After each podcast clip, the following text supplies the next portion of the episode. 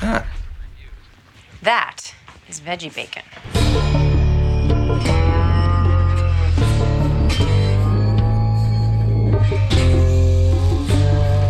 Não, tô dizendo que eu vou falar de novo. Tá gravando, ó. Vamos lá, 3, 2, 1, foi.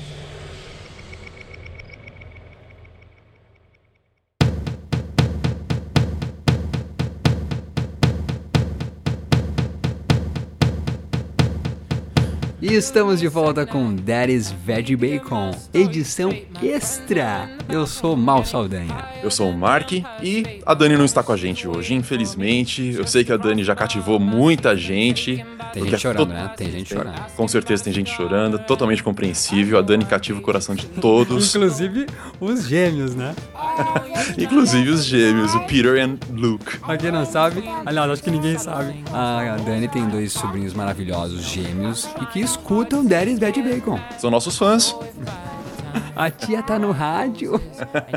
Lindos, né? Legal. E antes de mais nada também, agradecer a presença do Juca, né? O Ju- Juliano D'Angelo no episódio anterior, participou do cast com a gente. E valeu, Juca. Foi muito, muito, muito bom. Nós vamos continuar chamando o Juca. A questão é, Juca, você vai vir ou não vai voltar? Vai vir ou não vai voltar? Isso aí, o Juca já está convidado para todos e depende mais da disponibilidade dele. Então, galera, vamos lá, chamando o Juca é, nos comentários, por tweets, né? Twitter dele tá lá no, no site. Fiquem à vontade de encher o saco dele para ele participar mais vezes, ok? Mark, explica pra nós o que é essa edição extra. Pois é, então a gente vai aproveitar agora é, para dar um retorno para todo mundo que teve a bondade e, e a vontade de, de comentar lá no site. Eu, na verdade, acabei lendo todos, adorei todos os comentários, estou muito feliz, agradeço imensamente todo mundo que dedicou um tempinho para escrever lá. Né? Algumas pessoas realmente escreveram bastante, eu, eu fiquei muito feliz, altas ideias. Maurício, prepare-se, prepare-se que a gente vai discutir muita coisa, ok? Muita coisa mesmo. E já aviso desde cara que eu vou fazer o máximo pra ler assim todos. Vamos aproveitar que a gente tá bem no comecinho, tem apenas cinco episódios. A gente vai fazer um esforço pra realmente mencionar cada um de vocês, ok? Então fiquem atentos e, e por isso talvez até fique um pouquinho mais longo, mas tenho certeza que vai ser super divertido, vai ser super legal, muitas ideias, ok? E é através do feedback de vocês que a gente vai aproveitar pra discutir as teorias que estão no ar. Algumas já caíram, algumas continuam no ar. Ou seja, É, né, é o ouvinte que está fazendo esse cast. Exatamente. então, acho que a gente pode começar, né, Maurício? Bora! Live, or die. O Lucas Croft, ele tá tocando naquele ponto sobre se o é, Sol sabe que o Walt envenenou a criança. Na verdade, Maurício, acho que não tem nenhuma dúvida que o Sol sabe disso, certo? Ele sabe que ele usou aquilo Será? pra alguma coisa. E aliás, o Sol vai saber o que é ricina e pra que serve? Tá aí. Hum, então tá aí, Lucas. Tá aí, Lucas. Então, de repente, o Sol não sabe, você acha que sabe. É, para mim isso estava claro, mas legal, muito Como bacana. é? Mas aonde fica claro que o Sol sabe? É, não sei, pra mim, né, nessa troca aí de. Mas é, tem toda a razão. A gente não sabe exatamente o quanto que o Sol sabe dos planos do Walter, né? Mas o Tipo, Lucas fala que sim, que ele sabe. Que ele acha que ele sabe, é isso? Ele acha que o Sol sabe, sim. Não, ó, Ele- Lucas, ele- Eu, eu não acho, Lucas. Eu acho que o Sol não sabe, não. E ele também diz, o Lucas, que o Jesse vai descobrir sim sobre a mentira do Walter, né? Que é aquela discussão que a gente teve, se vai ou não o, o Jesse descobrir, e o Lucas tá no time que, de que vai descobrir. Que é mais ou menos o que a gente pensa assim, na verdade eu torço pra que não, lembro? Não sei se vocês lembram dessa discussão. Eu lembro, não sei se, se o pessoal lembra, mas eu lembro sim, a gente discutiu. E olha só, Mark, eu fico pensando, será que no ponto que tá a série é necessário que tenha esse, esse embate entre o Jesse? Porque se o Jesse descobrir, vai ficar maluco, vai pra cima do Walt, né? Sim. Já não basta o Hank, que vai ter que descobrir, porque a gente vai ter que ter esse embate entre os dois. Já não basta a sua mulher Skyler, que tá maluca com ele, que vai ficar mais maluco quando descobrir certas outras coisas. Será que ainda a gente tem o Jesse? É 3 contra 1? Três contra um, pois é. A, Mas Mar- a é, Marie, o Walt Jr. também vai ficar louco. Até a Holly vai aprender a falar pra xingar o pai. não duvido. Então não sei, hein? Não sei, não sei. Gostaria até porque acho que seria justo o Jess saber de algumas coisas. Ao mesmo tempo que talvez não. O quanto que isso ia ajudar pra vida do Jess, entende? O que, que Sim, o Jess tem que saber? O que, que o Jess tem que saber dessas coisas? Eu acho que o público vai ter que morrer com isso. E o Jess não. Essa é a minha opinião agora. O que é muito interessante, né? Eu não, eu não, não ficaria nem um pouco incomodado se isso acontecesse, né? É algo que a gente sabe que ele não sabe. A vida é assim, né? O, o Leandro Souza Souza, ele. Muito legal seu nome, por sinal, Leandro. Lembrou o Lucas Silva e Silva, né? No, no Mundo da Lua. O mundo da lua. Salve, Antônio Fagundes. Um beijo, Antônio Fagundes. É, que ele ressaltou aqui que o, o título do Live Free or Die veio da placa do carro de New Hampshire, né? Que o Walt aparece no, no, no- no primeiro episódio. É que não é o lema de Hampshire? Do- Isso, sim, é o, é o lema do estado de New Hampshire. É o lema do estado, que loucura. Isso. Daí a questão, até perguntei pra ele lá no, no, no site se a questão é se o Walter realmente chega a ir até New Hampshire, né? Assim, são coisas que a gente vai descobrir ainda. Realmente, é- essa, esse flash forward não, não nos deu nenhuma dica extra além daquela cena. Guija, estamos muito felizes que você está gostando, está escrevendo, comentando, dando sua opinião, suas ideias.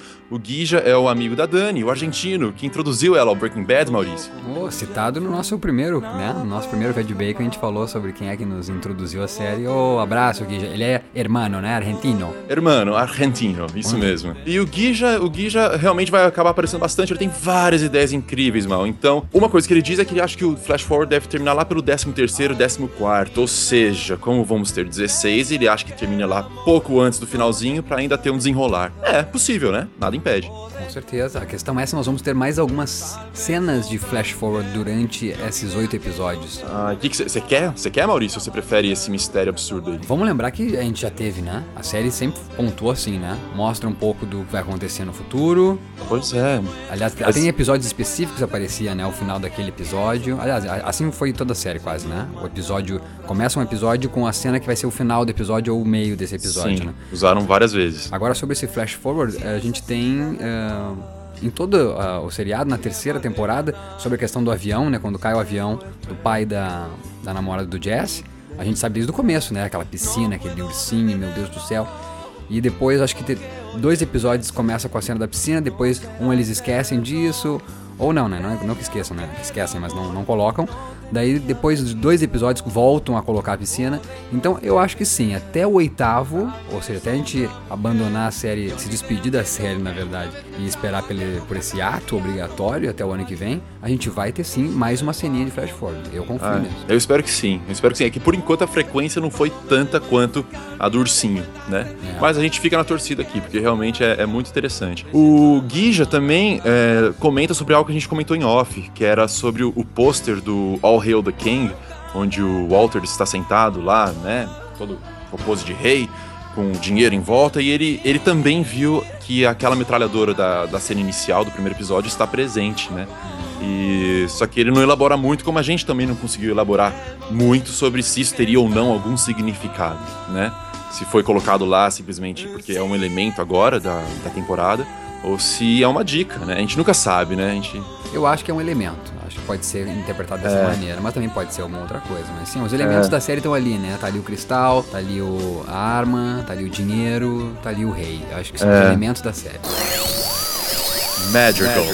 O Leonardo de Souza da Malha comentou que o nome Madrigal já tinha aparecido mais vezes, né? Inclusive é, no equipamento. Não, no equipamento não, no- nos papéis do Gale. Então, Ah, realmente. Que legal, não, não, tinha lembra, não lembrava disso. É, e eu fui conferir e é isso mesmo, Leonardo. Muito bom, é, ótima percepção. Ah, então, isso mostra, né, que tava amarradinho desde o começo, essa, essa questão da Madrigal. E tá- é, ela, ela que tava realmente por trás de toda a operação. E o Lucas, novamente, ó, Lucas, segunda vez, ele tá dando um retorno em relação àquela questão do Gus ser ou não é, casado com a Lídia. Ou, ou se ele já foi casado com a Lídia. Hum. E é uma questão que, assim, a princípio tá em aberto ainda, né? Eu, eu acho que vai acabar ficando muito pra interpretação de cada um. Eu acredito que a série não vai focar mais muito nisso. Só que ele fala uma coisa interessante, Maurício. Ele diz que ele acha que aquele amigo dele. Aqui, ó, vou ler exatamente a frase dele.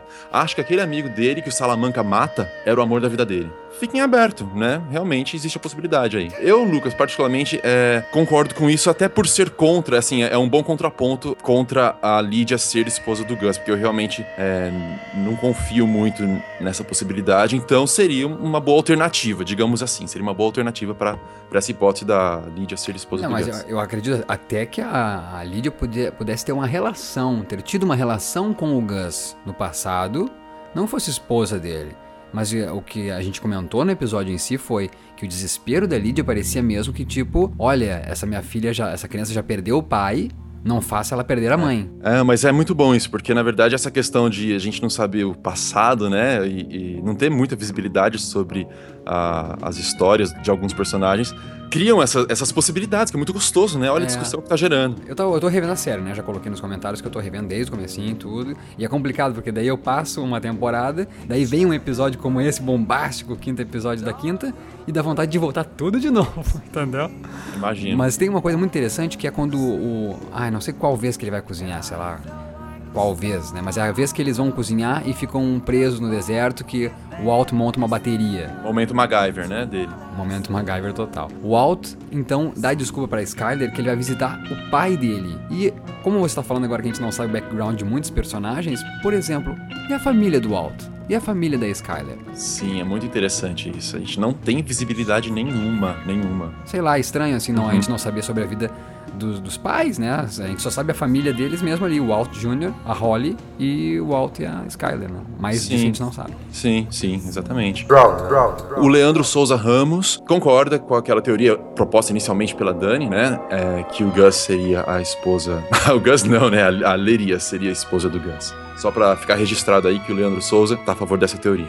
O Juliano, ainda nesse segundo episódio da Madrigal, a gente vai lembrar que a gente falou bastante sobre a cor vermelha, lembra, Maurício? Claro. O Juliano percebeu que tem mais um elemento vermelho, que é a gravata. Né? Não sei se alguém, se alguém chegou a comentar a gravata agora, mas ele fez questão aqui de ressaltar que também a gravata. E eu tô lembrando agora, sabe do que, Maurício? Lembrei agora, neste instante. Qual que é o último sabor que ele prova de molho? Ketchup. Vermelho, olha só. É, Que em ele algum evita, momento. né? Que ele evita, por sinal. Ele não come, lembra? Não lembro. Uau, vou rever. Vou É, não. rever. É Pelo que eu lembro agora no momento, o cara fala, ah, isso aqui é tipo tradicional. E ele até coloca pra, pra bota de lado assim e começa só a comer os nuggets ou então um bolinho de arroz.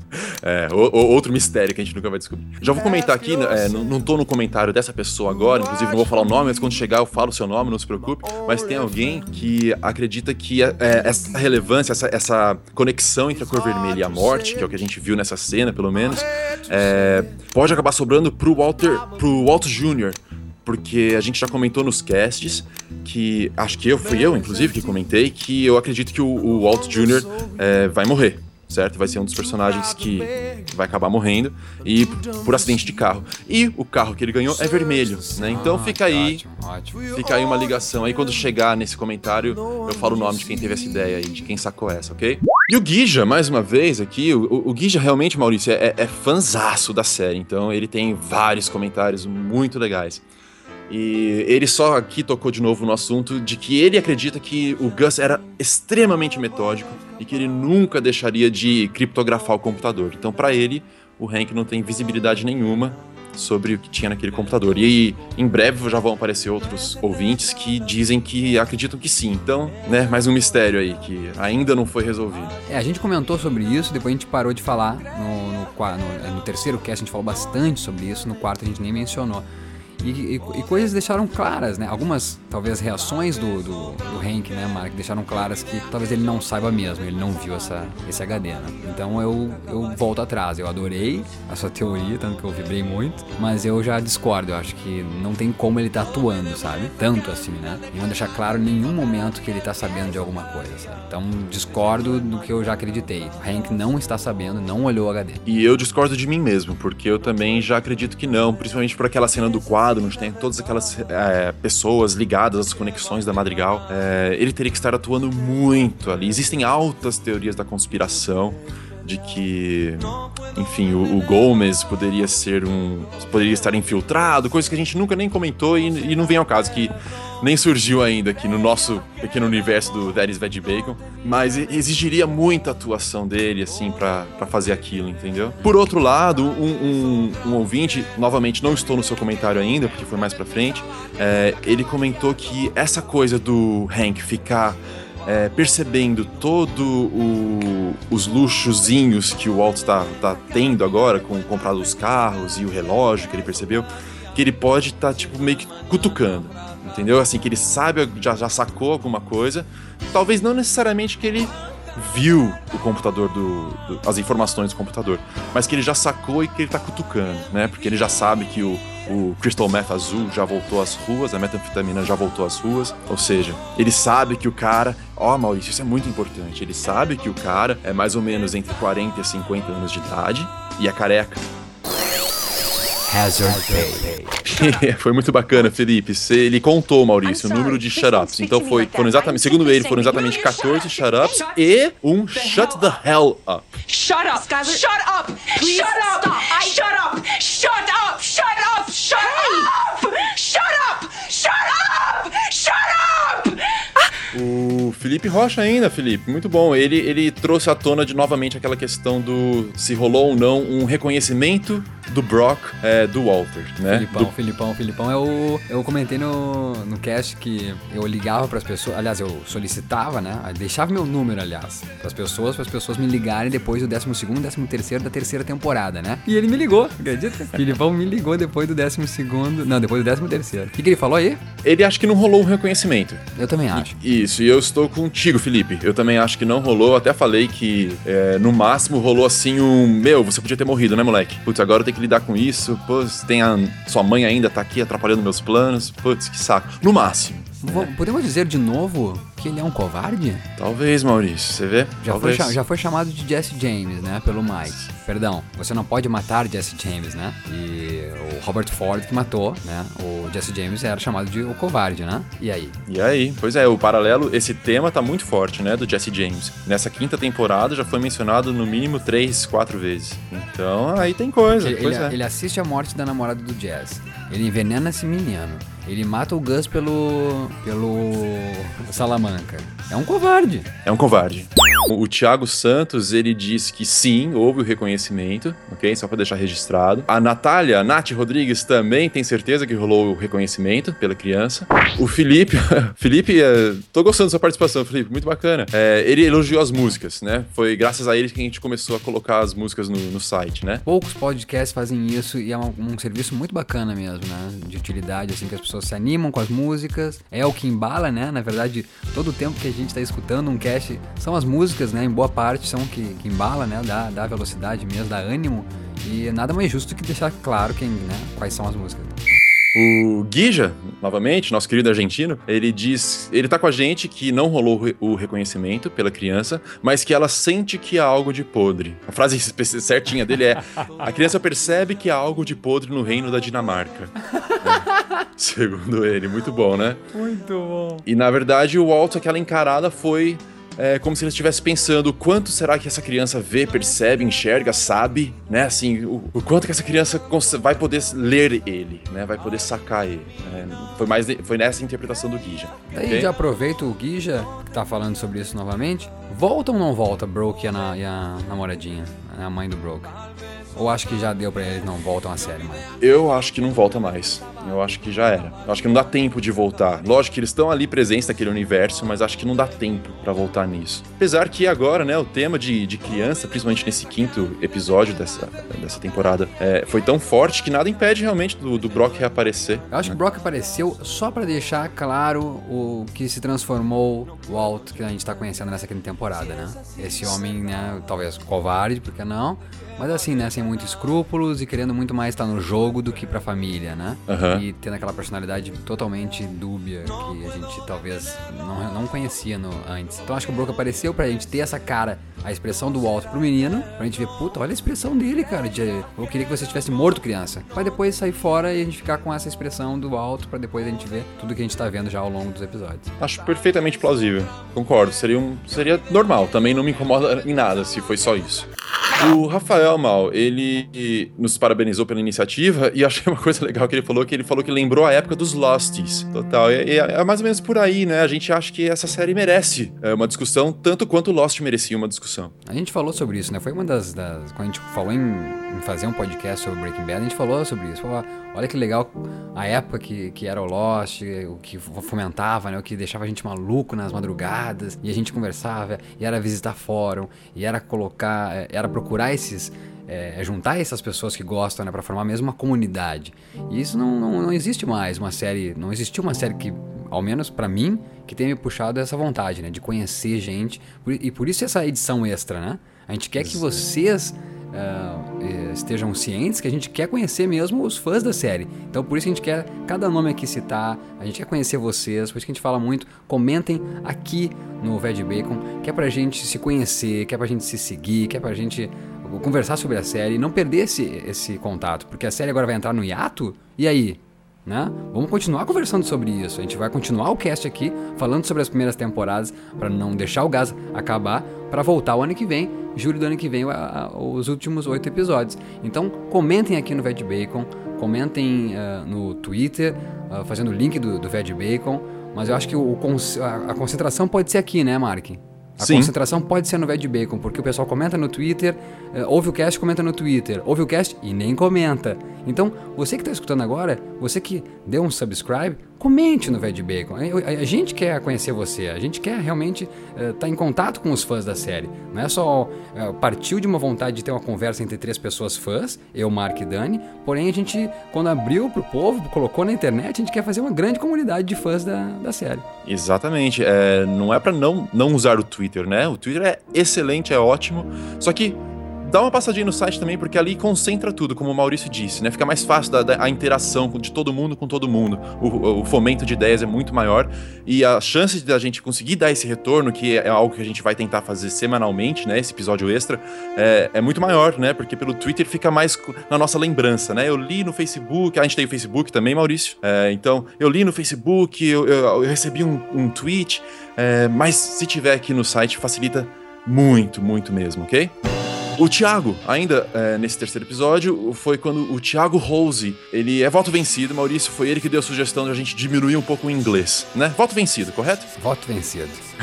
o Juca deixou claro no último episódio. Isso, a, aproveita como uma oportunidade de aprender um pouquinho mais, né? Por que não? A Dani é ótima, a Dani é talvez a melhor professora de inglês que eu já conheci é, de um carisma absurdo. E esse é o jeito dela, ela não vai conseguir mudar, não adianta. E uma né? das coisas que eu presenciei, estando ao lado da Dani, vendo o celular dela que não parando de tocar as mensagens, vendo que os alunos todos que viraram amigos que ela conquistou, porque assim, ela é uma pessoa maravilhosa e conquista amizades assim, né, como né, num, num piscar de olhos, todos eles falam assim.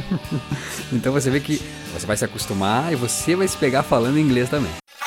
O Gustavo Souza, ele também parabenizou pela iniciativa. Ele diz que concorda comigo que o Hank, não, cadê? O Mike será o grande rival do Walt. Só que, meu caro Gustavo, eu já não tenho tanta certeza disso, entendeu? Eu acho que o Mike já tá pendendo pra uma coisa mais secundária. Eu acho que vai polarizar mais entre o Hank mesmo e o Walt, ou até mesmo o Jesse e o Walt. A gente tem que ver o que vai acontecer depois desse quinto episódio. Até porque o Mike tem a cara de cansado, né? O Mike tá cansado. Eu Mike... acho. É isso, Maurício. Eu acho que a primeira oportunidade que ele tiver, ele vai vazar. Entende o que eu quero dizer? Né? Olha né? aqui, mas isso é ótimo, não? Calma aí, você não pode dizer uma coisa dessas e passar pro próximo. já ia passar pro próximo. Adorei! O Mike, então, de repente, consegue a grana que precisa e isso. vai embora. Isso. De repente, nem isso. repassa os Hazard Pay. Exata. Olha só. Eu, não, eu, eu, fico, assim, uma coisa mais é, da minha intuição, assim, do que eu tô sentindo, e eu não paro pra pensar nas consequências. Já pensou? Isso mesmo. E é, Hazard Pay vai pro espaço. Por isso que eu digo, calma aí, você não pode dizer algo desse sair fora. Pense no que você tá falando, as consequências do que você disse agora. Imagina, Muito obrigado, Maurício. Imagina, imagina ele pega o dinheiro todo que ele tá dizendo que é ir para os Hazard Pay, mas tá guardando para ele. E quando ele atingir os 2 milhões que estava na continha da neta, ele foge e os 9 vão atrás. Por isso que ele compra aquela metralhadora. Nossa, sensacional. Sensacional, pode ser. Sensacional, só teoria. Só repare nas consequências para ver quanto sensacional é o que você falou. É. Adorei, adorei. Não, não, mas sensacional foi assim, a, a, sua extensão, a teoria aí. Porque realmente eu só acho que o Mike, é o que você disse, tá com cara de cansado e na primeira oportunidade ele vaza. Mas as consequências disso, óbvio que, que se acontecer, vão ser drásticas, né? Pro, pro, pros dois que restarem aí. O, o Gustavo ainda é, disse que ele acredita que quem vai dar o last shot, o último tiro, no Walt, ou seja, ele acredita que o Walt vai morrer, vai ser o Jesse. Só que ele põe, põe entre parênteses. Isso se o Walt não matar o Jesse antes. Não. Então tá aí, essas teorias de quem vai matar quem realmente são as mais difíceis, né, da gente... É complicado. Especular sobre isso é realmente uma das piores coisas, né? Mais complicadas, né?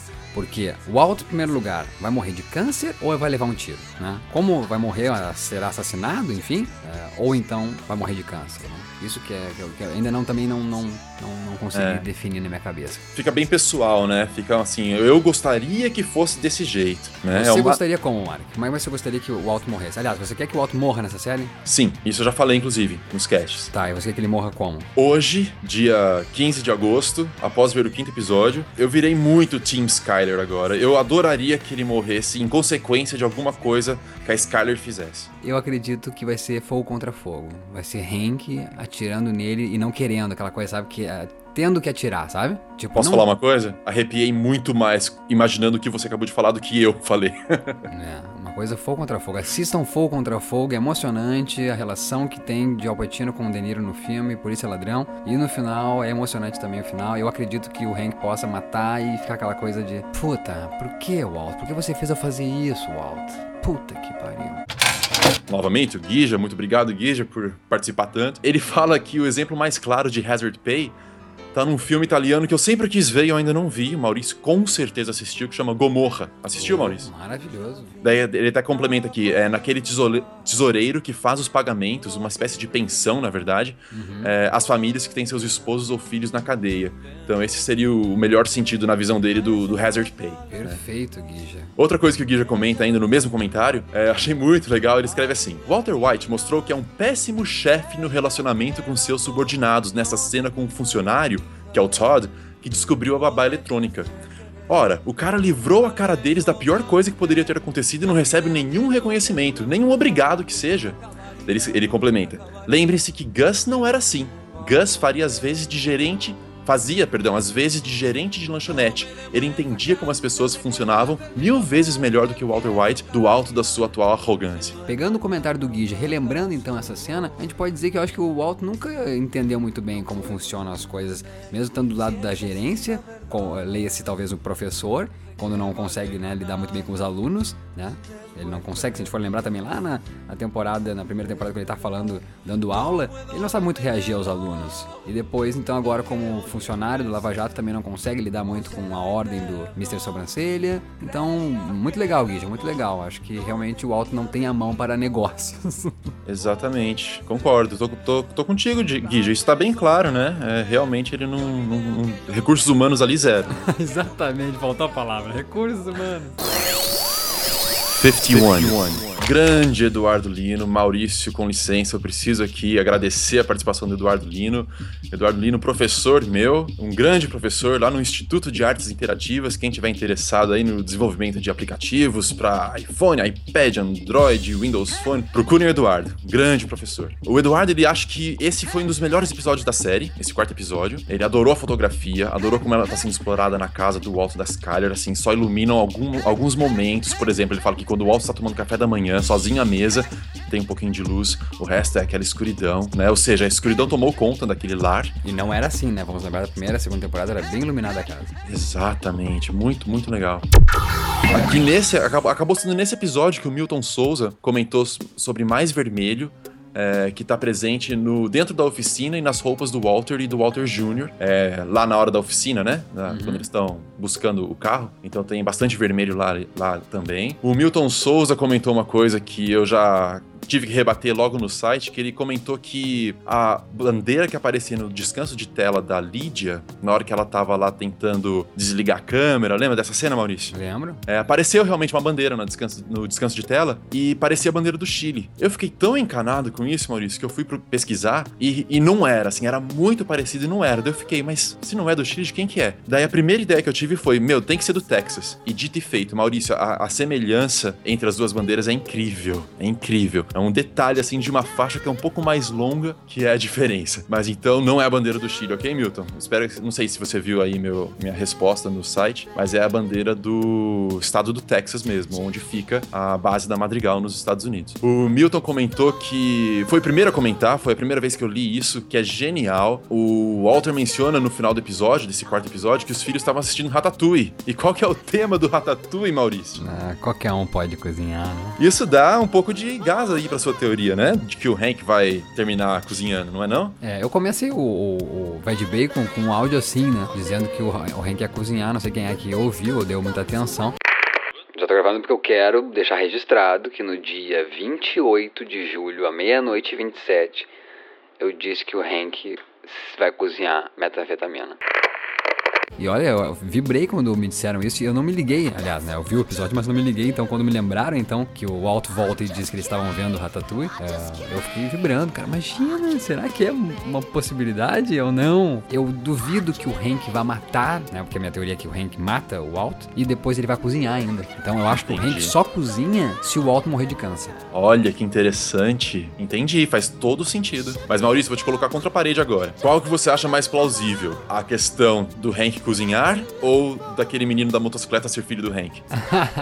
ah, eu acho que as duas coisas conversam. Tipo, se, se se ele tem um segredo a esse ponto, dele ter um filho, eu acho que ele consegue guardar segredo quanto a- ao Walt cozinhar. Há possibilidade, não descarto, de o Hank descobrir, de o Hank não fazer nada por alguma outra coisa, porque eu já comentei também, acho que a Marie vai acontecer alguma coisa com a Marie, que ela não roubou mais nada, né?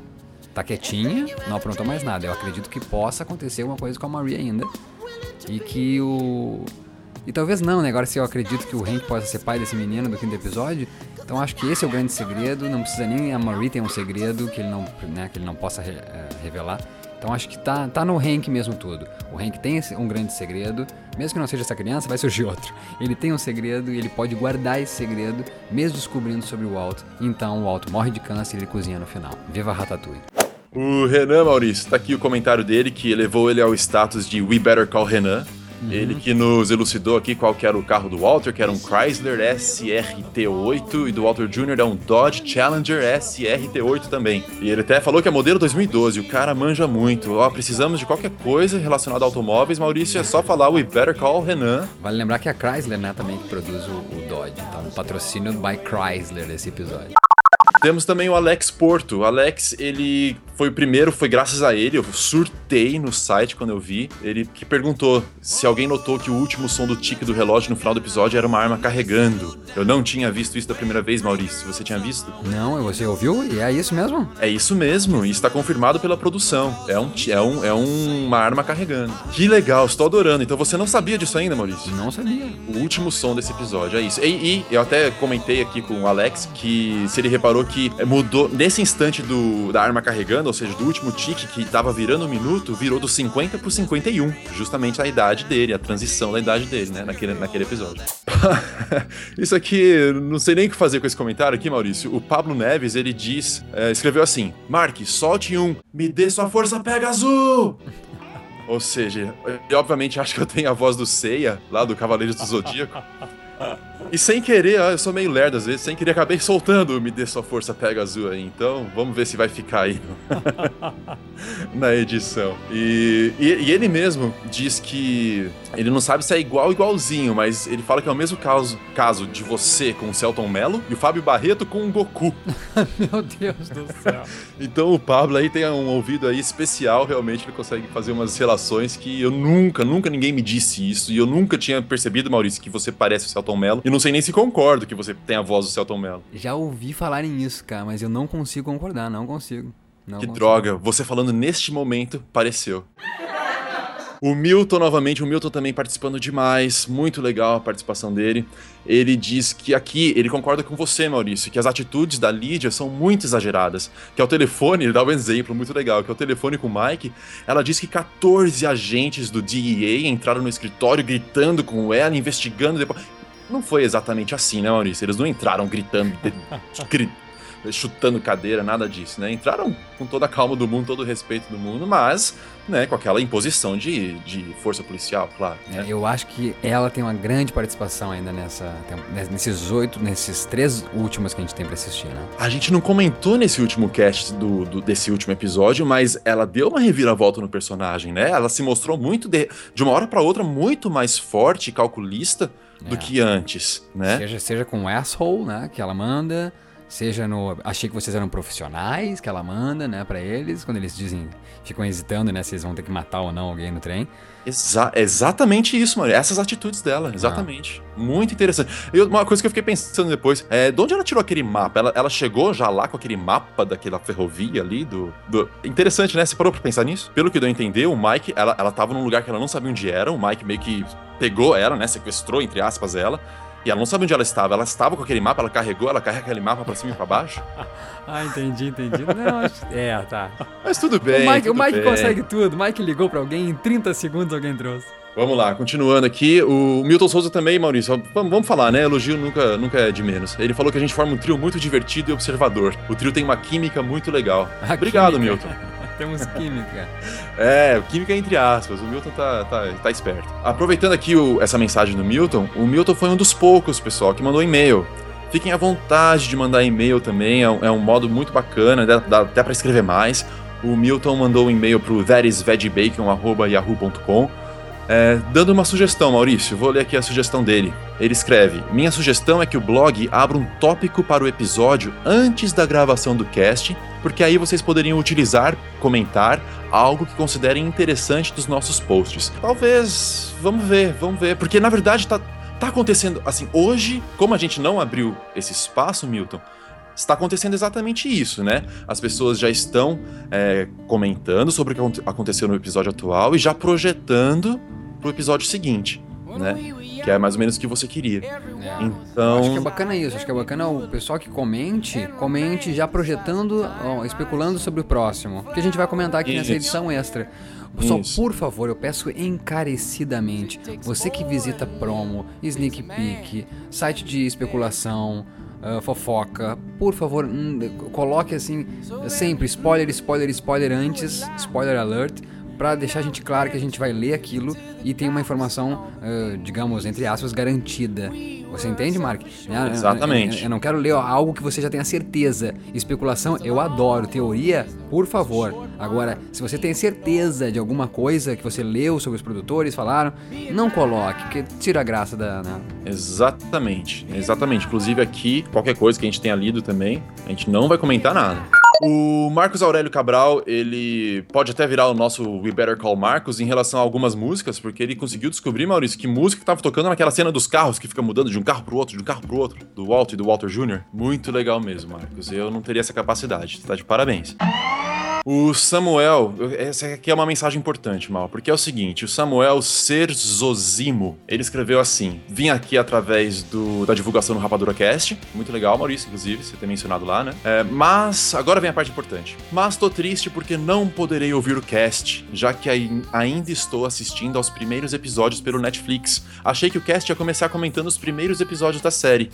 Não se pode ter tudo. Boa sorte com o projeto de vocês. O, o segundo e-mail que a gente recebeu, a gente recebeu, recebeu apenas dois e-mails, o do Milton e o do Urli, o Tito de Seul, é, dando um- uma ideia, uma ideia que a gente vai ter que discutir ainda, não é nada garantido. O Maurício está ouvindo isso pela primeira vez, que é nesse hiato, nesses quase 10 meses que a gente vai ter entre uma temporada e outra, da gente fazer, sim, semanalmente, é, começando do primeiro episódio, um cast pra quem estiver começando agora, ou quem quiser. E não sei, comentei com a Dani, ela achou que de repente é possível, às vezes talvez a gente agregar, né? Fazer de dois em dois, pra também não ficar muita coisa. A gente já a gente comentou sobre essa possibilidade no primeiro cast, né? Ah, é? A gente comentou sobre essa possibilidade. Não, não, na verdade a gente ia fazer um por temporada, lembra? Isso. A, a sugestão do Tito é um por episódio. Não, mas Tito, eu não só adoro a sua ideia, como acho espetacular.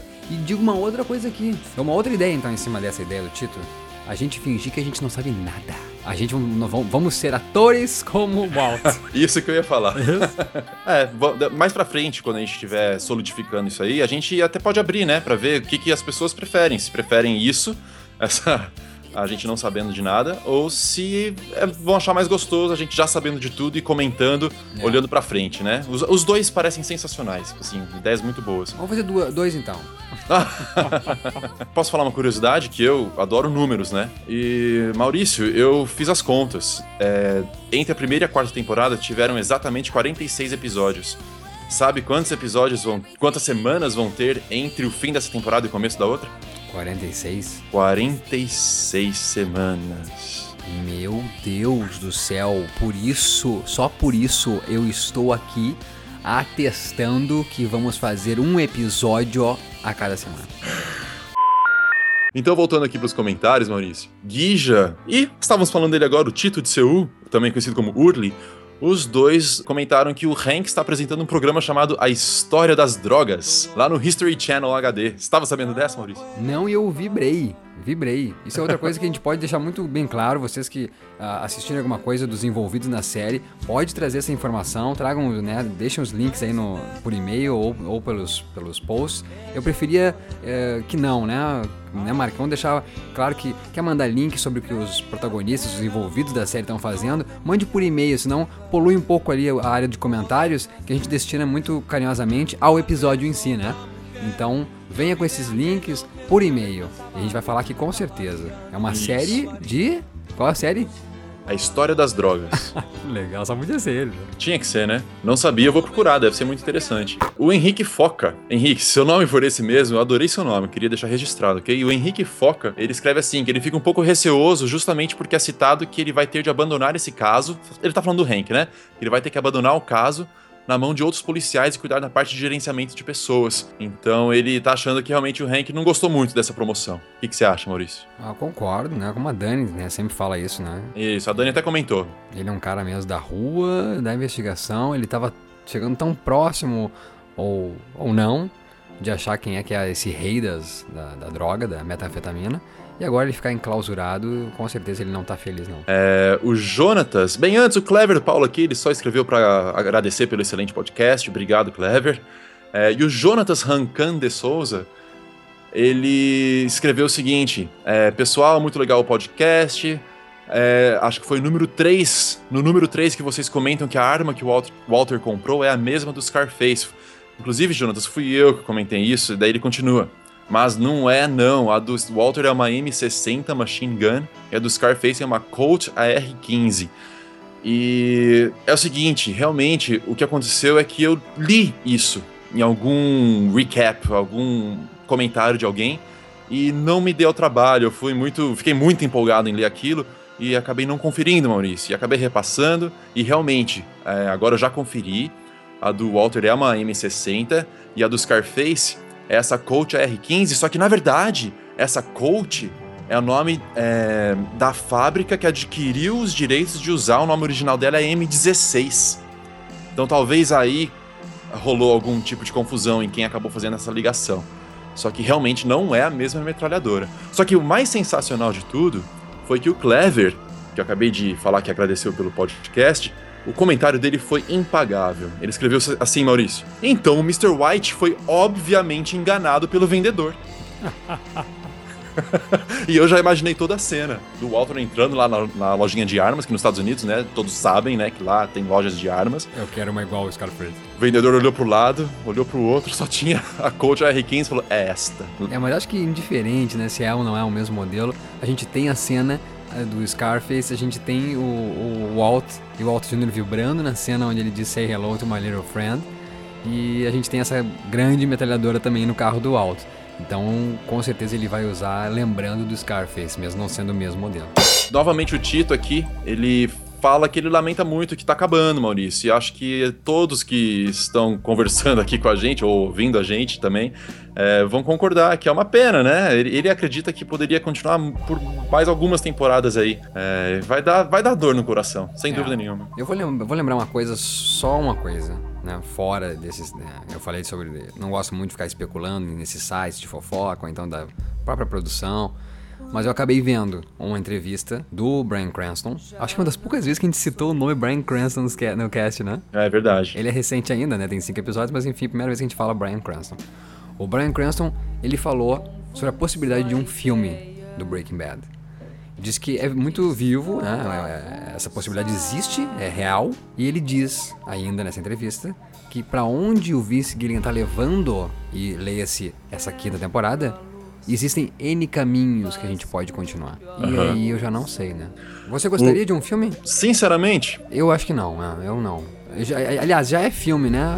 Pra quem não sabe, o Felipe esses dias, o Filipão aí, o Felipe Rocha, colocou no Twitter que ele descobriu. Eu já sabia, a gente nunca comentou isso, Mark, que a série é filmada em 35mm. Então é puro cinema mesmo que a gente vê. Então já é um cinema, sabe? Então, eu não sei se levar pro cinema, essa coisa de. É, vai passar por mão de produtor, não vai ter muito controle a AMC talvez, o Vince Gilligan, eu não sei se vai ter muito controle, sabe? E é outro medo que eu tenho com a série Entourage, que falam sempre em fazer filmes sobre Entourage, e aí existe ainda a possibilidade, Mark Wahlberg fala muito. E só que eu tenho esse medo. Quando chega pro cinema, a gente sabe que tem a produção, a- o- os estúdios envolvidos. Não sei, se for totalmente, totalmente Breaking Badiana, com esse pessoal envolvido, eu gostaria ah, também de um filme, a possibilidade de um filme. Mas na verdade eu acho que seria também uma sacanagem pra quem se compromete a ver na televisão, acompanhar, sabe?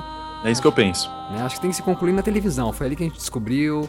É o, é o, o ninho, né? Se criou um ninho, um ninho de fãs. Acho que esse ninho tem que ser acomodado, acalentado com a televisão e esse ritual. Acho que dizer assim, tipo, ó, gente, esse é o último episódio, mas vamos continuar no cinema. É. Pra dois anos, né? Uma produção de dois anos ali. Então acaba em 2013, daí um filme fica pronto em 2015, e a gente só vai ver o final da história em 2015? Pra Não, daí- ninguém merece. Pra daí num filme ainda ter uma brecha pro segundo? Não, vamos acabar direitinho ano que vem, no 16 episódio. Eu fico, eu fico dividido também, Tito, assim, eu adoraria que, que continuasse, porém, é, é tão gostoso, né, você ver um projeto que foi bem pensadinho, né, que eles sabem, aparentemente eles sabem onde eles querem chegar, e vai acabar no auge, acho tão, tão bonito isso de acabar no auge, acho que é isso que vai garantir o status de, de é, para sempre dele, de clássico, se ele acabar no auge, né, sem ter aquelas, aquelas temporadas decadentes, assim. O Marcel Alves, Maurício, ele tocou no assunto, ele trouxe de volta à tona a questão do se o, o, o Walter sabe se ele já está com câncer novamente ou não. E o Guija entrou novamente ele basicamente resumiu a duas opções, A ou B. A Dani está com a B, o Marcel está com a B, eu vou falar qual que é A e a B, eu quero saber que letra você é, ok, Maurício? É, ele escreveu assim, eu já havia pensado nessa questão do cabelo.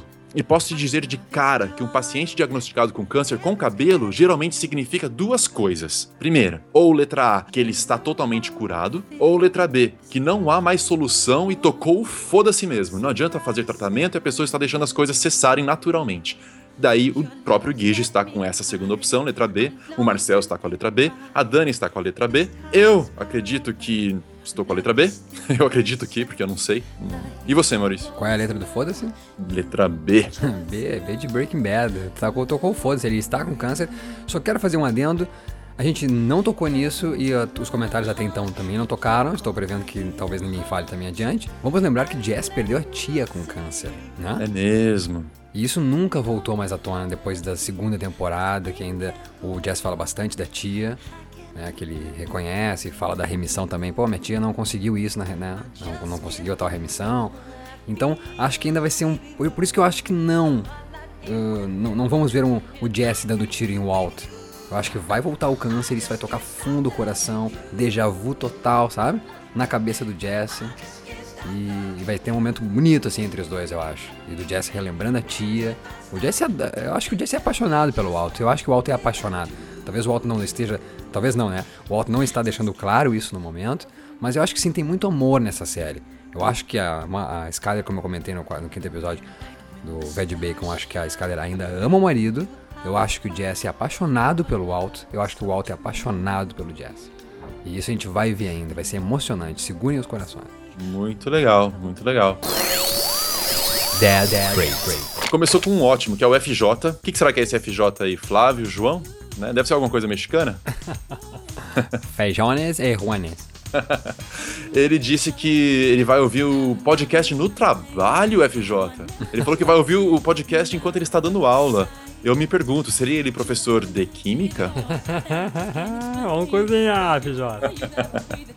O Lucas, agora começou mal, agora você vai ter que aguentar o tranco, porque eu até comecei a fazer um placarzinho aqui, de quem concorda ou não com sua teoria do filho do Hank, e desisti, ok? Então não, vai ter um placar oficial, mas o Lucas foi o primeiro a se manifestar que ele discorda da, da teoria do mal. Que seria muita coincidência o filho do Mike ser a criança. É, Depois a gente fala mais, assim, né? Assim, eu vou, vou pontuando quem tá a favor, quem tá contra, depois é, eu deixo você fazer sua grande defesa, pode ser? Pode ser. Você junto com o Flávio. Flávio Tavares tá totalmente do seu lado. Tá, então o placar tá certo, né? É 2 contra 100, isso? É, dois contra uns oito que se manifestaram, né? Então. Os outros, por favor, se manifestem, é legal, gente, não tem problema. O Maurício não vai ficar sentido. Ele vai defender com unhas e dentes a teoria dele, mas ele não vai ficar sentido, Eu né? Ele sabe. sentido, eu fico sentido com o Mark, que gostava das minhas teorias e não gosta mais. Então é só comigo, então não se preocupe, Isso. podem comentar à vontade. O Lucas também comentou que o Juca apontou um ponto que incomodou muito ele também no episódio, que é essa questão do porquê que o Walt não simplesmente volta pro apartamento dele. E aí a gente cai num negócio assim que são opções, né? São caminhos que os roteiristas. Assim, eu vejo dessa maneira, Maurício. São opções que, que os roteiristas acabam é, tomando, né? São. Ah, eu acho uma coisa em primeiro lugar. Quem é que garante que existe esse apartamento ainda? Quem é que diz que ele não alugou por certa temporada e não existe mais? Ele comprou? É, pode ser isso, né? Pode, pode ser tanta coisa, né? É, eu, eu falei pro. Né, eu, eu me irritei, acho que no final do cast disse pro, pro Juca e eu falo de novo aqui. É pra ficar tensa a história. É Isso, eu pra tô ficar- contigo. É pra ficar tenso, tem, tem que ter a, a Skyler em casa sendo uma refém do seu marido. É, é pra ter esse drama na série. Acho que é por isso. Eu adoro isso. Acho que ela não tem que correr. A gente comentou isso, né? Eu concordo muito contigo, Mark. É baby steps, passo por passo. E passos pequenos. Ela não sabe o que fazer. É uma situação completamente complicada pra ela. Então acho que faz sentido ela estar em casa assim. Eu não, eu não vejo ela tendo essa, essa, essa força pra simplesmente mandar ele fazer as coisas. Acho que, eu- eu acho que eu falei sobre isso, que ele, ele que tá tomando as decisões agora. Ele faz o que ele bem entende. Ela né? falou que tá com medo dele, né? Deixou muito claro É. isso. Por outro lado, é, a gente vem, vem, vem vendo o Walter só dando ordem, só ganhando. é, é, só tendo as coisas do jeito dele, melhor dizendo. É, e acho que é a primeira vez em muito tempo que ele cede, né? Que, ele, que a Skyler dá aquele discurso de que ela vai ser a parceira do que ele quiser, desde que as crianças fiquem lá, que ela lava o dinheiro dele, ela faz o que ele quiser. E ele aceita. Fazia tempo que eu não vi ele aceitar uma condição. Né? E a, a Skyler é a primeira em muito tempo que consegue fazer ele aceitar uma condição. Talvez a, a única que consegue fazer é ele cair a ficha de que, tipo, toda essa história era em torno da nossa família ser Walt.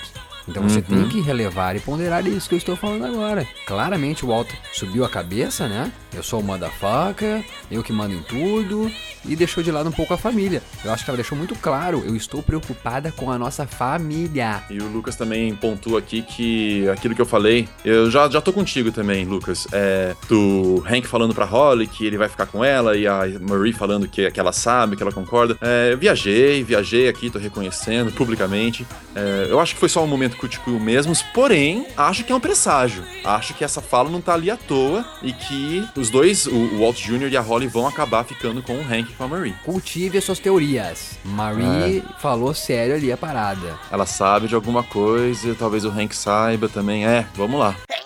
O Marcel Alves, novamente. É, o legal aqui, Maurício, é que ó, todo mundo que já comentou nos anteriores é, comentaram no quinto episódio. Praticamente todo mundo. Né? Então a gente vai ter a repetição de vários nomes aqui, então, novamente. O Marcel Alves, é, além de não concordar com sua teoria do, do filho do Hank, é, que isso, como disse, fica mais pra frente, ele falou uma coisa que eu achei legal. Ele fala assim, ó: "Acredito que o fato de o Todd ter matado o garoto foi puro instinto de momento. Pensando melhor, já estou achando que essa atitude do Todd foi pra mostrar o quão fiel ele pode ser. Ele tá, ele tá ping-pong igual eu, né? O, o Marcel aqui. Então, primeiro ele fala que ele acha que foi puro instinto, e em seguida ele fala que ele acha que essa atitude foi pra mostrar o quão fiel ele pode ser pra equipe, né? E acho que são as duas possibilidades. Então aqui o Daruan Cosenzo, ele também acha que não foi por instinto, não. Tanto que ele é o único que dá tchauzinho pro guri, o, o Todd, né? Ele é o único que vai lá, dá tchauzinho e sem mudar a expressão facial. Sem mudar a expressão facial, dá o tchauzinho, coloca a mão ali atrás, saca a arma e mata o garoto. profissional, profissional. Exatamente, foi frio, frio. O Paulo Guilherme, ele comentou que o garoto tá de roupas amarelas, que é a mesma coisa que o Jesse usava no começo da série. Então ele, ele tá se perguntando aqui se vai haver ou não alguma relação, né, entre essas roupas amarelas. Aí é pagar pra ver, né? Ele, ele mesmo não, não elaborou muito em cima disso. Pode ter ou não alguma relação. Não sei. Não pode ter alguma relação, acho que com isso, né? Com Jesse e criança. A gente tem, né? A relação Jesse e seu irmão menor, a gente tem a relação do Jesse e o menino que ele salvou, naquela casa onde caiu a, né? a mulher jogou a caixa de do ATM na cabeça do outro, do marido. Então o, o Jesse tem essa relação com criança, o Broke. Então o Jesse, relação criança, talvez seja isso, né? Talvez a cor Pode da ma- o amarelo seja a cor da inocência também, não? Isso, pode ser, pode Acho ser. cores, com certeza, cores nunca são relevantes na série. São muito bem pensadas e são simbólicas.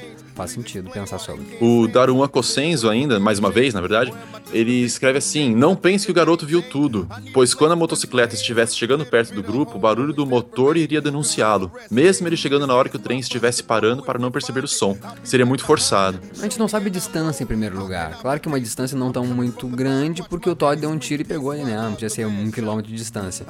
Mas por aquela loucura toda acontecendo, aquela loucura toda acontecendo, por favor.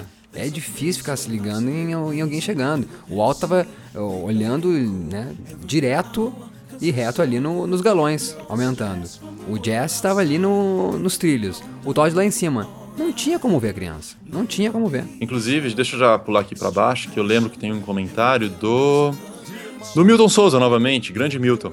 Ele escreveu assim: Como que o garoto de motocicleta conseguiu chegar próximo da ponte sem ser notado se a única função do motherfucker do Mike era ficar vigiando? O que, que o Mike estava fazendo atrás da moita naquele instante? Mas estava do outro lado, né? Do, Do do outro trem. lado, lá- foi lá por baixo que a criança chegou, não tinha como ver. Até, até poderia, né? O Mike vacilou.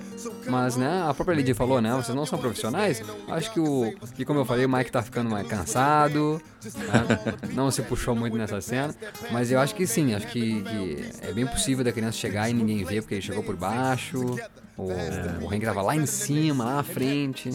É, eu, vou, eu vou rever essa cena novamente pra ver essa questão do- dos silêncios, porque o, o clímax foi quando tava o gerador ali ainda ligado.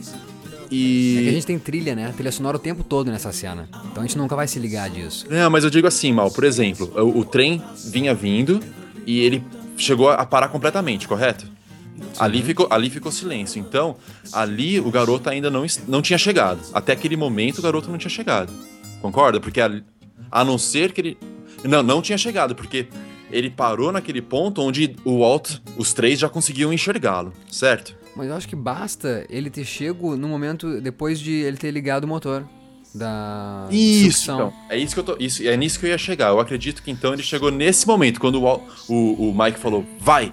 E eles ligaram É, os geradores, começaram, daí o garoto chegou. Maurício, começou aqui no- nos comentários uma discussão muito interessante, que a gente não, não acabou falando sobre isso no, no cast, que é se o garoto realmente morreu ou não. Então aqui várias pessoas deram suas opiniões. O Romero Cidrone acredita que o garoto não terá morrido com um tiro. Realmente, né? Mostra simplesmente ele caindo ao chão, né? Desacordado, né? Porque acabou de levar um tiro. E tem muita, muita gente espe- especulando que ele não morreu, que esse menino ainda vai estar vivo no próximo episódio. Outro que tá bastante a favor dessa teoria de que o garoto não morreu é o Tito de Seul, já falamos dele, o Urli. Realmente é um cara especial, Maurício. Ele se deu ao trabalho, achei sensacional. Por exemplo, essa questão de bala que atravessa o corpo. Ele descobriu, ele publicou ali nos comentários o que ele encontrou, o link, se não me engano, é, de um artigo que fala que uma bala que atravessa o corpo provoca menos danos ao, ao tecido humano do que uma bala que bata e fica. Sim, mas a gente tem a comprovação de que essa bala uh, passou o menino? O corpo? Sim, o Tito publicou. Ele também conseguiu congelar a imagem no momento exato que o menino está caindo e dá pra ver o buraco da bala nas costas dele, Maurício. Você acredita? Meu Deus. É, não tem essa, não tem mancha, não tem nada, não tem nenhum buraco, nem mancha que poderia parecer um buraco, não tem nada. E, e o menino caindo tem a- o buraco da bala no- saindo da jaqueta dele. Assim. Repito que eu acho que ele morreu, mas dá, dá muita força essa teoria de que talvez esse menino tenha sobrevivido. E o Tito foi mais longe ainda, Maurício. Ele conseguiu é, fazer um- uma comparação entre a anatomia interna dos órgãos com a imagem do menino. Então, pela posição, ele calculou ali aproximadamente, pela posição, teria perfurado. Ele escreve assim, eu achei engraçado. Ele escreveu: teria perfura- perfurado apenas o pulmão esquerdo.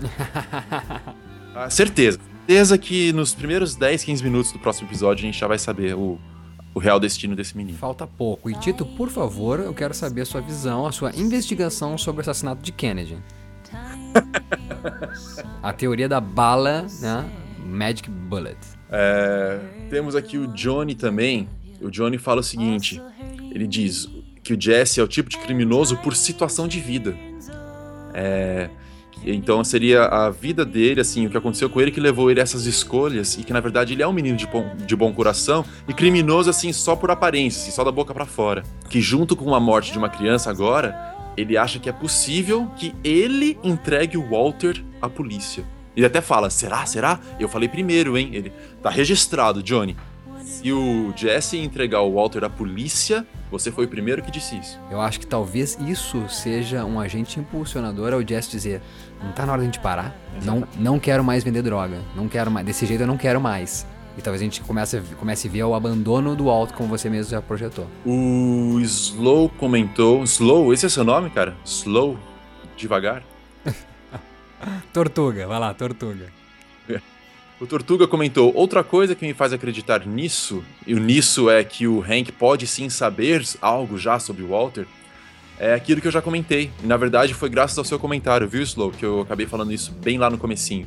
Sobre essa coisa do Walter ficar gastando dinheiro com carro relógio, que, enfim, o, o Hank já pode estar começando a ficar esperto pra isso. O Edu comenta aqui se a gente reparou na distância que o trem percorreu em cima da ponte até parar na frente do caminhão quebrado. Que eles estavam longe pra caramba e que não ia ter como ouvir nada de qualquer jeito.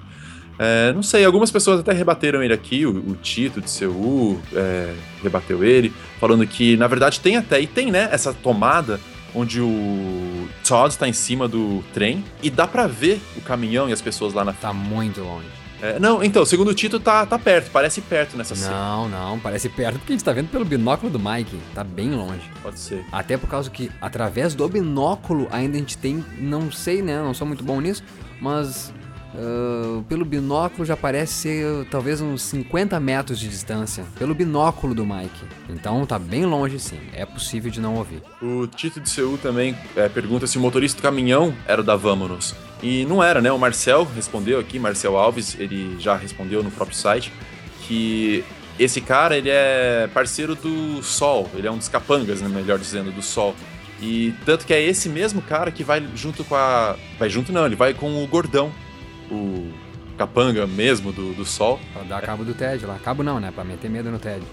Isso, fazer ele assinar os papéis do, dos Isso. O Formigari, eu vou ler aqui o que ele escreveu, que eu achei muito legal. É, é outra interpretação para essa questão da tarântula, da aranha, no começo do episódio. Ele escreve assim: ele acha que a aranha simbola- simbolizaria o Walt, ou o que está co- ocorrendo com ele. Ele é nocivo, perigoso e dono de si, porém sujeito a algo maior, mais organizado e mais inteligente.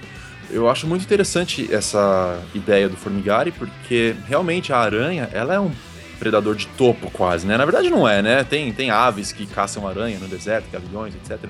Mas ali naquele ambiente dela, ela é um predador muito perigoso, né? Só que ela está sujeita a forças maiores, incompreensíveis para ela, inclusive, né? É, está sujeita a forças é, maiores e além da compreensão da própria aranha. É, Até porque quem é que pega aranha? É o homem, né? É o menino, né? Pega aranha e, e enclausura ela num pote. Ou seja, o, o Walt então pode ser mesmo essa aranha, então, né? É imponente e tudo. Mas enfim, pode ser enclausurada, né? Chegamos finalmente à teoria mais controversa até agora da curta história do Veres Veg Bacon, que é a ideia de que o menino que foi morto pelo Todd, o da motocicleta, da aranha, seria filho do Hank. E nisso, te ajudando aqui, Maurício, a gente tem o Flávio Tavares Te amo. e o Wagner Vilela. Os dois estão do seu lado. Amo os dois. E eu posso até aqui pra te ajudar, Maurício, eu vou ler exatamente o que, que o Flávio disse, o que, que o Wagner disse também. Na verdade, o Wagner não disse muita coisa, ele disse que eles, ele concorda, então ele tá com, com vocês, ok? Mas o Flávio, ele, ele foi bem, bem a fundo até, e tem, tem coisa que ele escreveu que eu concordo, que é, é o único motivo que eu não consigo descartar ainda completamente essa possibilidade, é essa questão de a gente não saber o passado do Hank e da Marie que aí pode sim ter coisa. Antes disso, teve ainda o Renan, Maurício. Ele mostrou pra gente os links de uns minisodes, né? Que foram feitos entre a primeira e a segunda temporada.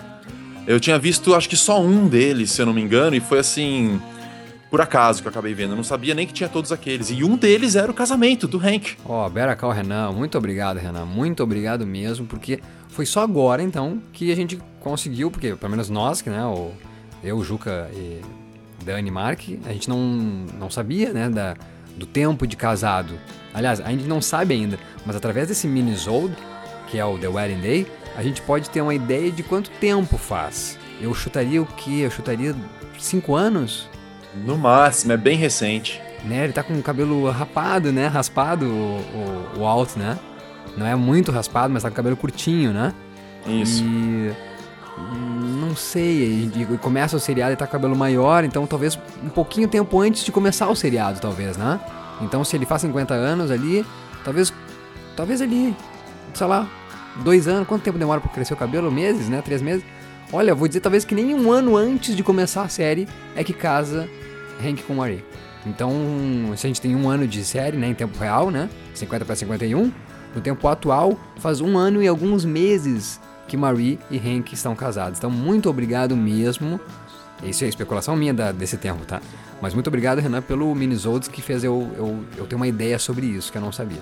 Então, olha, eu acho que o grande, a- o grande álibi para essa minha teoria é isso, né? Falta de informação, como você mesmo concorda, né, Marco? A falta de informação sobre esse casal. Ah, o, o Flávio pontua outras coisas também bacanas, né, no comentário. Sim, ele fala, por exemplo, que a Marie faz terapia há muito tempo e ninguém sabe muito bem por quê. Tem a questão da cleptomania, mas pode ter mais coisa? Concordo, pode ter mais coisa. Pode. Eu, inclusive, conversei com o Flávio por Twitter e eu falei que talvez. ah, aliás, por que, que é essa terapia então, né? Seria. ah, perdão, a cleptomania. Seria Marie cleptomaníaca para de repente dar umas fincadas, né? Umas alfinetadas no Hank para se cobrar de alguma coisa que ela fica magoada? Entende? Você é policial, vou fazer isso pra você, né? Olha a corda bamba que fica, né? Um policial tendo a sua mulher uma criminosa, entre aspas, né? Aham. Então talvez ela, fa talvez ela faça isso. A criptomania dela seja uma coisa consciente e pra ela sacanear o marido. Entendeu? Uhum. Que nem ele saiba disso, que ela se finge de cleptomania, que ela tenha que se tratar, mas ela sabe muito bem do que ela tá fazendo. Talvez, é uma especulação. Mas o que eu acho que sim, que é, que é factual, é a falta de informação que a gente tem. A gente já colocou aqui nesse extra a falta de informação sobre vários, né, na verdade, né? Personagens, inclusive a família do Alto, o pai e mãe, quem é pai e mãe da Skyler. Porra, não tem avós dessas crianças, cara? Holly, cadê a avó da Holly? Cadê o avô do, do, do Walt Jr.? Eles falam tanto em família, essa família nunca visitou? Então, isso já quebra talvez a minha, o meu álibi, né? Porque se a gente não tem informação da Marie, a gente também não tem informação da família do Alto e da família da Skyler. Então fica elas por elas, né? Mas também, através do Minisode, a gente vê que o Hank é um fanfarrão. O Hank até comenta, né, Mark, no Eden Day, nesse Minisode, que ele tá preocupado porque ele, tipo, traiu a mulher antes do casamento, que ele foi pra uma noitada e acabou, na verdade, fazendo sexo oral e era um homem, né, parece? É isso? Dá a entender, dá a Dá entender. entender que era um, que era um traveco, mas enfim, ele fez aquilo, né? Ele traiu a mulher, digamos, que antes do casamento. E mostra que mostra um personagem fanfarrão no minisode, no primeiro mini, eh, minisode, é o, onde eles estão no dia dos namorados e a Marie tá brincando de policial e ladrão, ele é o ladrão e ela é policial, e a gente vê ela dizendo o quê? Eu quero que você conte todos os seus segredos. Muito interessante, Achei Maurício. interessante, porque o que eu falo, é, na verdade, então, vou até dispensar a questão de uh, falta de informação desse casal, porque a gente não tem, então, do, do outro casal também. Eu vou, vou me segurar nesse álibi. Todo mundo tem segredo. Qual é o segredo do Hank? A gente sabe que o Walt tem um segredo, a série se constrói em cima do segredo do Walt. A gente sabe que a Skyler tem segredo. A Marie é uma cleptomaníaca e, e a gente não sabe, o Walt não sabe ainda. A Skyler ficou sabendo só depois. E o Hank? E, e- e junto com esse passado dele que não só pelo- pela falta de informação, mas pelo fato, né, Mark? Ele tem um passado antes da Marie. Eu acho que sim, pode ser essa criança. E vou dizer uma coisa, achei muito parecida também essa criança. Ah, a questão então dele segurando a Holly, dizendo que não vai devolver a Holly, a Marie dizendo eu sei. Então, eu acho que das minhas teorias é a, é a menos absurda até agora, por mais que seja audaciosa. Tá legal, tá legal. Na verdade, o Flávio fala mais uma coisa, assim, ele fala de uma segunda pista, Mal, vê se você entende, porque eu não entendi direito. Ele fala assim, a segunda pista é que a casa de Hank e Marie não possui um ar de lar de família, em contraposto à de Walt. não tem um, clima. Porque se, se, o- se, o- se o, o Hank ele teve esse passado, ah, talvez a Marie tenha descoberto agora há pouco. Não sei. Tá, pode ser. supor. Daí tem Entendi. esse, esse clima. Nunca foi um clima muito amigável os dois. É, o próprio Flávio lembra que quando ah, o Walt ele revela que tá com câncer, naquela mesma cena lá do almoço na casa do, do Walt, o Hank pergunta como eles se conheceram. E ele fala como eles se conheceram. Por que, que o Hank não fala como conheceu a Marie? Então, parece que esse casal não fala muito desse amor deles dois, sabe? É complicado. O, o Flávio também fala do, do clima da casa deles, né? Cores frias e uma coisa meio solitária, sabe? E é muito pouco tempo de casado, estou supondo, né? Esse um ano e pouco tempo de casados, pro Hank ficar lá fazendo essa cervejinha sozinho. A Marie dá, uma, dá umas bandinhas também pela cidade, né? A ponto de roubar coisas em casas, né? Open house. É estranha a relação dos dois, sabe? Uhum. Não, não sei não, é um casal que, pra mim, eles teriam que estar muito mais tempo juntos do que eles estão separados nesse um ano e pouco de casados, entendeu? Você acha que a gente descobre já no próximo episódio, Maurício, se é filho ou não? Se- Você acha que dá tempo? Não, eu acho que eu acho que o oitavo episódio vai vai concluir, vai não concluir, mas vai, vai responder muitas das nossas teorias, Uhum. entendeu? Se o se o Mike vai realmente pender pra ir embora, como a gente falou hoje aqui, ah, se o Hank pode ser pai dessa criança, se o Jesse vai descobrir coisas sobre o Walt que ele fez. Eu acho que a gente vai ter a gente não vai ter um, um oitavo episódio tipo, tá, e aí, cadê as informações? Tipo Lost, né, que a gente fica, ficou muito assim, tá certo que não é o final, mas eh, e eu adorei o final de Lost, mas não vai ser o final então de Breaking Bad, vai ser só esse ato. Mas eu acho que eles vão dar muita coisa, muito gás. Eles vão dar muito gás pra nós ficar esses. eh, quanto tempo? Um ano, né? Quase. É, não, dá, esperando. dá quase 10 meses. Então acho que sim, vai ter muita, eh, três episódios aí pra nós calar nossa boca contra teorias ou então deixar a gente maluco por eh, mais teorias. E só queria dizer mais uma coisa. Diga. Independente de se é o filho ou não, eu gostaria muito que eu vibrei com essa possibilidade. E, então eu quero dizer o porquê que eu vibrei com essa possibilidade. Então, mais do que, ah, eu quero acertar a minha previsão, não é nada disso. Que fique claro, o que eu quero é empolgação. Eu quero tensão, quero que essa série deixe eu maluco. E sim, me deixaria maluco, não, não só, não o fato em si de Hank ter um filho e esse filho levou um, um tiro. Mas eu quero, eu, eu acredito que se acontecesse isso então, se Hank fosse o pai, isso causaria uma loucura no Hank de entrar em ação, porque até agora ele não entrou em ação, sabe? Eu acho que ele tá parado. Tá, sabe que aconteceu aquilo tudo, e agora ele muda de cargo, fica enclausurado na, entre quatro paredes, mas eu acho que ainda falta alguma coisa no roteiro, né, no desandar dessa história, que fomente, que desperte este homem, aí eu vou resolver, eu vou virar o cara mesmo, o the boss. Eu vou sair pra rua mesmo, mesmo que não faça parte do meu trabalho, algo então pessoal que faça eu sair da porra desse escritório e descobrir quem é esse rei de merda. Acho que falta esse confronto, entendeu? E isso fez, lembrar, isso fez eu lembrar o confronto dos dois quando o Walt tá bêbado na festa dele, quando tem a remissão de 80% do câncer. Lembra que ele tá bêbado e bota a bebida no Walt Jr. e o Hank diz pra ele parar e os dois se encaram que se não fosse o vômito do Walt Jr., eles iam se pegar na porrada, eu acho. É, eu lembro dessa e eu, cena. E eu quero esse confronto de novo. Eu quero eles dois se encarando, se bicho os dois. E eu acho que isso poderia acontecer se o Hank se afetasse do- pelo lado pessoal. Então descobrir que seu filho foi alvejado aí, né? Por uma coisa eh, misteriosa. Então ele teria que descobrir. Por isso, então, que eu acredito nessa teoria. Legal, Maurício.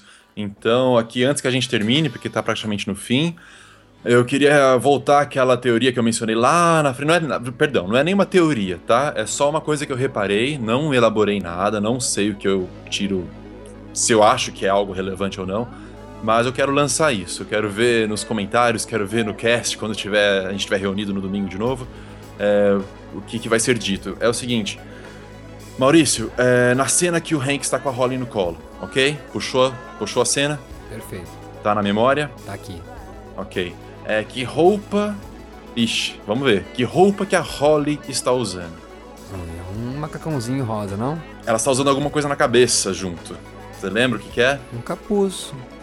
É um capuz. Só que é um capuz de ursinho. Com orelhinhas, né? Com orelhinhas de ursinho. Ela é um ursinho. Claramente, eu convido a todos para voltarem nesta cena. A Holly é um ursinho rosa. Pergunto, já teve ursinho rosa nesse seriado? Ah, é uma filha da mãe, né? Save the best for last. É isso? Yes. Adorei, adorei. É, é incrível, gente. Ela é um ursinho rosa, a Holly. E aí talvez tem coisa, porque eu, eu insisto que eles não dão ponta sem nó, nó sem ponta, não sei como é que fala. Eu acho que talvez isso mostre que alguma coisa na casa, né? A Holly é a família, então o ursinho rosa tava na casa do alto. Alguma coisa muito grande vai acontecer, porque essa, esse ursinho rosa lembra uma das cenas mais pancadas da série pra mim, onde um avião, porra, caiu em cima da casa do alto. Exatamente. Então, A- a- na vai. verdade, na verdade, posso falar? Vou falar então. Já, assim, eu acabei de pensar nisso. Eu vou, vou jogar, vou jogar no mundo. Eu acho que a Holly ainda vai ser decisiva. Eu acho que algo muito sério vai acontecer com ela. Eu acho que é isso. Aquele ursinho sem olho, sabe? Na- afundando na piscina. E a Holly de ursinho, urs- ursinho rosa. Acho muito estranho. Eu então acho você, a... você substituiria então? Você achou que o Alto Jr. seria morto? Tu acha que a, a Holly pode ser morta? Não sei se morta. Eu espero muito que ela não seja morta. A gente já sabe que a, mas... a série é corajosa, né? A série, Já, Exatamente. a série já matou criança, a série alvejou uma criança, agora não sabemos se morreu ou não. Então a série seria corajosa ao ponto de eliminar a Holly, né? Eu acho que ela está em risco. É isso que eu digo. Meu, meu palpite oficial é que a Holly está em risco. A partir dessa, dessa, dessa relação aí com o ursinho. E vou dizer, Mark, você falando isso agora, só faz eu lembrar do flash forward do piloto, Live Free or Die, aonde o Walt tá com uma cara de acabado. E por que não, de que perdeu a filha. Por que não? De que perdeu a filha e que está disposto a medidas drásticas, Uhum. uma metralhadora, pra se vingar, pra, enfim. Eu acho Nossa. que a Holly pode morrer, que a Holly morrer, não quero aqui julgar, né, fazer julgamento de valor dos filhos, né? Seria pior a Holly ou o Walter Jr., mas a Holly morrer seria pancada, né? Seria Olha só. Seria Olha- pancada. Então, então a gente meio que vê que os dois estão, de certa forma, em risco, né? Em risco potencial aí pra um. Pra, um, pra, alguma coisa, pra um acidente, pra uma morte, pra alguma coisa aí, né? A gente já especulou tanto, né? A gente especulou que a Marie poderia morrer, né? Ai, meu Deus do céu. É. Alguém vai, né? A gente falou que alguém ia morrer. A gente falou, você falou, né? Que alguém ia morrer Eu nesse acho. episódio, do quinto episódio. O menino foi alvejado, mas ainda acho que. Não, até, eu o, acho que a- al- até o oitavo, né, Mark? Até e- e- esta- É. esse. Antes do hiato, né? Isso, ó, vamos lá, vamos lá, rapidinho. Eu, eu- assim, quem pode morrer? É. Morrer? É, vai, quem pode morrer? Vamos, vamos, vamos, vamos ser corajosos, vai. Quem pode morrer? A Holly, Walt Jr., a Marie. Deu, chegou. Esses Você acha três. que esses não. três? Skyler não pode morrer até o final da série. Jesse não pode morrer até o final da série. Mike, eu acredito piamente no É, que você então, falou. Mike? Vai, vai fugir, vai fugir. Achei brilhante. Tá. E o, Todd? Apesar que o Todd já é secundário é, ainda, né? secundário. Eu tô preocupado Ah. com esses principais. E Os esses acho que a principais. Holly, a Marie e o Walt Jr. Estão em risco. Eu também acho, Mal. Eu acho que um dos três se despede da, da série agora, em 2012. E eu acho que principalmente Holly e Marie, que fariam a coisa pegar fogo. Ah, é que tem toda a questão dos carros, né? Do, do Walt Sim, Jr. tem, tem. É, então tem tá isso. todo mundo em risco mesmo, mas assim, a Marie, você tá falando que você gostaria de ver o Hank entrar em ação, eu também acho que assim, a morte de alguém muito próximo a ele faria isso. Ele ficou louco, imagina o jeito que ele ficou quando ele acreditou que ela poderia estar em perigo. É, é, verdade. Naquela- No episódio onde tentam despistar ele do. ah, lá do Ferro Velho, e ele sai correndo achando que aconteceu alguma coisa com a Marie, vai pro hospital. Imagina se ela morrer, esse homem fica louco. Fica maluco. Exatamente. Então, eu acho que Marie ou Holly, porque ele queria pegar a Holly pra ele. Então, e a Holly, então, acho que mexe muito com o sentimento de ambas as famílias. A do a da- a- que são a mesma, né? Mas enfim, da parte da Skyler e da parte da Marie. Gente, que, que, que série genial, né? Que faz a gente especular que uma criança, um bebê pode morrer. Incrível. É, fantástico. Nossa, né, eu, eu, eu tô até com um pouco de peso na consciência, assim, de ter tocado nesse assunto, mas é possível, gente. É possível. É possível. Eu também tô É. sentindo pesado por estar vibrando com a possibilidade disso. Não quero que a Holly morra, né? Eu, eu quero que Nem a- eu. Eu quero, digo, eu, eu quero que. Né, eu quero ver. Ah, enfim, eu vou ter que imitar o Coringa, né? Eu quero ver o circo pegar fogo, né? Então é isso. Com isso a gente encerra aqui o feedback, o episódio extra. Esse aqui foi um especial, é o primeiro. A gente queria introduzir as pessoas, mostrar claramente. Agradecer muito as pessoas que apareceram, que comentaram pro primeiro e depois né, adiante. Agora não vai ser assim pra sempre, né, Marco? Não, não. Esse aqui foi praticamente um presente é, para quem tá desde o início com a gente aqui nesses cinco primeiros episódios. A gente realmente sabe que ficou muito longo, só que a gente espera que vocês encarem dessa maneira, como um presente para vocês. A gente tentou é, mostrar as vozes de todo mundo. E os próximos, infelizmente, não vai ser possível. Os comentários estão ficando cada vez mais numerosos. Então a gente vai realmente é, falar das ideias principais que surgirem mais interessantes, né? é, de cada um. Que mandarem por e-mail, podem mandar por e-mail, pelo site. Recado dado então, Mark? Recado dado, Maurício. Adorei. Então é isso, gente. Até o próximo, que vai ser o Verde Bacon, o episódio número 6. Tem nome já? Tem nome, é Buyout. Até segunda-feira, gente. I'm coming home, I'm coming home. Tell the world I'm coming home. Let the rain wash away all the pain of yesterday. I know my kingdom awaits, and they've forgiven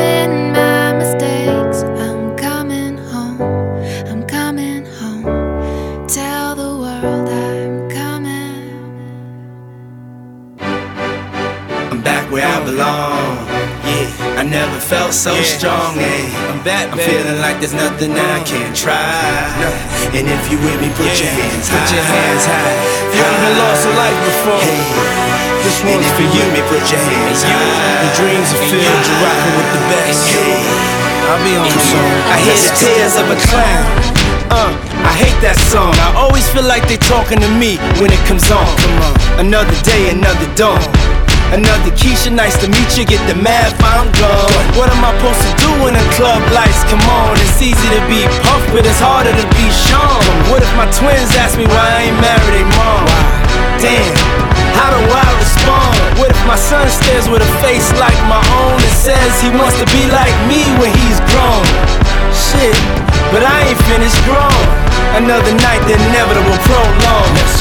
Another day, another dawn. Come on. Just tell Keisha and Teresa I'll be better in the morning. Another lie that I carry on. I need to get back to the place I belong. Come on. home. I'm coming home. I'm coming Tell home. the world I'm coming home. Yeah. Let the rain wash away all the pain of yesterday. Ain't no I know pain. my kingdom awaits, and they've forgiven my mistakes. Thank I'm you. coming home. I'm coming home. Check this out. A house is not a home. I hate this song. Is a house really a home when your loved ones is gone? And niggas got the nerve to blame you for it. And you know you would've took the bullet if you saw it. But you felt it and still feel it. And money can't make up for it oh, or conceal it. But you deal with it. And you keep ballin'. Ride some the playboy and we keep ballin'. Baby, we've been living in sin, cause we've been really in love, but we've been living as friends. Yeah. So you've been a guest in your own home. It's time to make your house your own. Pick up the I'm phone, coming pick up the home. phone. I'm coming home. Tell the world that I'm coming home. Let the rain wash away all the pain of yesterday. I know my kingdom awaits, and they've forgiven my mistakes. Almost home. Check this out. home. Yeah. Ain't no stopping us now. I love that song. Whenever it comes on, it makes me feel strong.